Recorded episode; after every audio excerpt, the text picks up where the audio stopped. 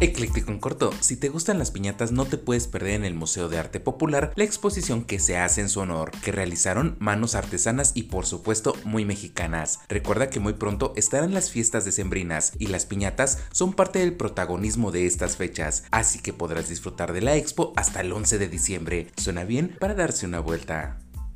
Por si te lo perdiste, una mujer se ganó el apodo de Lady Chichen Itza, además de aventarle agua, empujarla, insultarla y se llevó unos cuantos jalones de cabello por la población local y varios visitantes en la pirámide de Cuculcán en Yucatán. Esto le sucedió por no respetar las restricciones al subir la pirámide, pero no conforme con ello, se dispuso a bailar en la cima. Vaya vaya, qué falta de respeto a la cultura. Esperemos reciba un buen castigo.